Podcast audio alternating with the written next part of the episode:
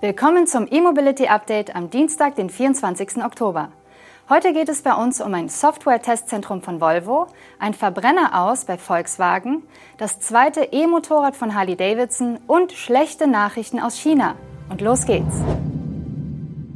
Und wir starten auch direkt mit den News aus China die aus europäischer Sicht noch zu einem größeren Problem für die Batterieproduktion hier vor Ort werden könnten. Denn China hat die Ausfuhr des wichtigen Batteriematerials Graphit eingeschränkt. Die Volksrepublik verlangt ab Dezember für einige hochsensible Sorten des Materials spezielle Ausfuhrgenehmigungen. Das Handelsministerium und der Zoll führen zur Begründung die nationale Sicherheit der Volksrepublik an. Zudem seien Exportkontrollen auf Graphit international gängige Praxis. Die Regelung bei Graphit sei förderlich für die Gewährleistung der Sicherheit und Stabilität der globalen Liefer- und Industriekette und förderlich für einen besseren Schutz der nationalen Sicherheit und Interessen, wie es in der Mitteilung des Handelsministeriums heißt. Klar ist, China ist nicht nur der mit Abstand größte E-Mobility-Markt weltweit, sondern chinesische Konzerne sind auch in der Batteriefertigung führend. Entsprechend hoch ist der Eigenbedarf an batterietauglichem Graphit. In Lithium-Ionen-Zellen, wie sie in Elektroautos eingesetzt werden, hat die Anode bei heute gängigen Typen einen hohen Graphitanteil. Um die Energiedichte zu erhöhen, gibt es zwar Bestrebungen, an der Anode auch Silizium einzusetzen, aber dabei handelt es sich meist nur um geringe Beimischungen. Der Großteil besteht weiter aus Graphit. Somit sind fast alle heutigen Elektroautobatterien auf Graphit angewiesen. Und damit hat China eine enorm wichtige Bedeutung, denn China ist der weltweit größte Graphitproduzent und Exporteur. Das Land raffiniert außerdem mehr als 90 Prozent des weltweit vorkommenden Graphits zu dem Material, das in der Batterieproduktion verwendet wird. Beobachter vermuten hinter dem Schritt eine Gegenmaßnahme auf US-Sanktionen im Technologiesektor. In der Folge könnten aber auch hier in Europa die Batterieproduktionspreise steigen. Volvo Cars hat im schwedischen Göteborg sein bisher größtes Software-Testzentrum eröffnet. Der Standort soll zudem noch weiter ausgebaut werden und im Laufe der Zeit seine Kapazität mehr als verdoppeln. Mit einer Größe von rund 22.000 Quadratmetern handelt es sich laut Volvo um das neue Flaggschiff im Netzwerk aus Entwicklungszentren und Tech-Hubs auf der ganzen Welt. Volvo betreibt auch Softwarezentren im schwedischen Lund und dem chinesischen Shanghai. Aber das neue Zentrum in Göteborg ist hinsichtlich Größe und Kapazität das bei weitem größte. Zunächst werden dort rund 100 Leute beschäftigt sein. Sobald das neue Testzentrum voll ausgelastet ist, soll die Belegschaft auf 300 anwachsen. Künftig wird der Standort rund 500 Prüfstände und digitale Testumgebungen beherbergen. Derzeit sind es fast 200. Die Anfangsinvestition beziffern die Schweden auf 300 Millionen schwedische Kronen was derzeit rund 25,7 Millionen Euro entspricht. Volvo gibt auch an, dass man diese neue Kapazität dringend benötige. Im Mai hatte Volvo eingeräumt, dass sich die Produktion der Elektro-SUV EX90 und des Polestar 3 auf das erste Halbjahr 2024 verschiebt, da man zusätzliche Zeit für die Softwareentwicklung und Tests benötige. Daher sei die interne Softwareentwicklung und das Testen von großer Bedeutung für Volvos E-Mobility-Ambitionen. Der norwegische Volkswagen-Importeur Möller Mobility Group verabschiedet sich vom Verbrenner. Der letzte fossile VW Golf kann bei Möller im Dezember dieses Jahres bestellt werden. Danach werden nur noch Elektroautos angeboten. Der norwegische VW-Importeur hatte bereits im vergangenen Jahr gegenüber Medien angekündigt, ab 2024 nur noch E-Autos verkaufen zu wollen. Bestätigt wird dieser Schritt nun ganz offiziell.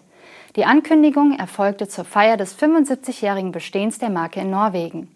Der Abschied vom Verbrennungsmotor in Norwegen ist nur folgerichtig. Schon heute machen E-Autos in dem skandinavischen Land regelmäßig mehr als 80 Prozent der Neuzulassungen aus. Nach dem Willen der Regierung soll die Elektromobilität bei Neuwagen im Jahr 2025 volle 100 Prozent erreichen. Seit 1948 importiert Möller Mobility bereits Autos von Volkswagen nach Norwegen. In diesen 75 Jahren wurden dem Unternehmen zufolge rund 1,1 Millionen VW in dem skandinavischen Land verkauft. Darunter waren in den vergangenen zehn Jahren auch in Summe 102.000 Elektroautos. Der Verkauf des letzten Golfs in Norwegen in diesem Dezember markiere das Ende einer Ära, aber auch den Beginn einer neuen, wie der Importeur nun betont. Wir ermutigen jeden, bei seinem nächsten Autokauf ein Elektroauto in Betracht zu ziehen. Der Umstieg auf ein Elektroauto ist ein entscheidender Schritt zur Verringerung des individuellen CO2-Fußabdrucks und insgesamt ein wichtiger Beitrag zur Bekämpfung des Klimawandels, so der Geschäftsführer des Unternehmens. Und für VW läuft es in Norwegen nicht schlecht. Der VW ID4 ist nach dem Tesla Model Y der zweitbeliebteste Neuwagen. Die Pfalzwerke und Hornbach bauen ihre Ladeinfrastrukturkooperation weiter aus. Im Zuge der Verlängerung der Partnerschaft sollen nicht nur neue Hornbach-Filialen Schnelllader erhalten, sondern auch existierende Standorte ausgeweitet werden. Und das nicht nur bei der Anzahl der Ladepunkte. Nach dem Beginn der Zusammenarbeit im Herbst 2018 betreiben die Pfalzwerke bis dato über 400 Ladepunkte an mehr als 100 Standorten von Hornbach-Baumärkten in Deutschland und Österreich. Dabei steht vor allem der Ausbau von Schnellladeinfrastruktur im Fokus.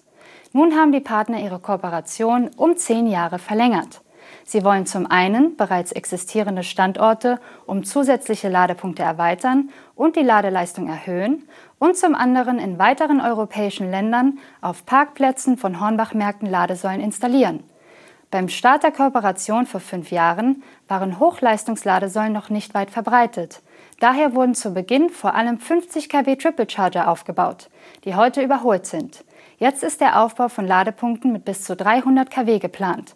Konkret ist auf einem Pressebild der beliebte Hypercharger von Alpitronic zu sehen. Die Ladepunkte an den Hornbach-Filialen verfügen über einen Kreditkartenleser. Der Ladevorgang kann aber auch über gängige Ladekarten gestartet werden.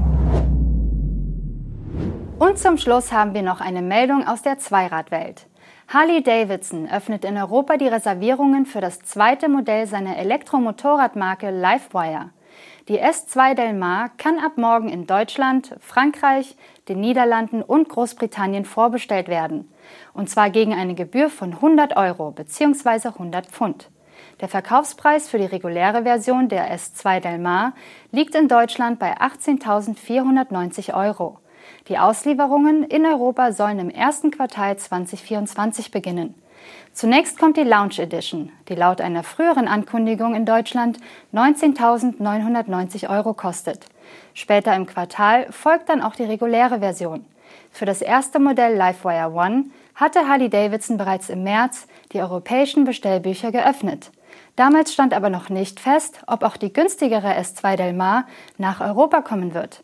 Diese Maschine wurde schon im Mai 2022 präsentiert, als erstes Elektromotorrad auf Basis einer neuen Plattform. Sie nutzte eine ganz andere Bauweise als die Livewire One. Bei der Aero-Plattform wird das Akkugehäuse als tragendes Bauteil genutzt, der klassische Rahmen entfällt. Das soll Gewicht und Kosten senken. Die Leistung liegt bei 60 kW. Und die City-Reichweite wird mit 100 Meilen angegeben, was rund 160 Kilometern entspricht. Damit sind wir am Ende der heutigen Sendung. Das war das E-Mobility Update am Dienstag. Bis morgen.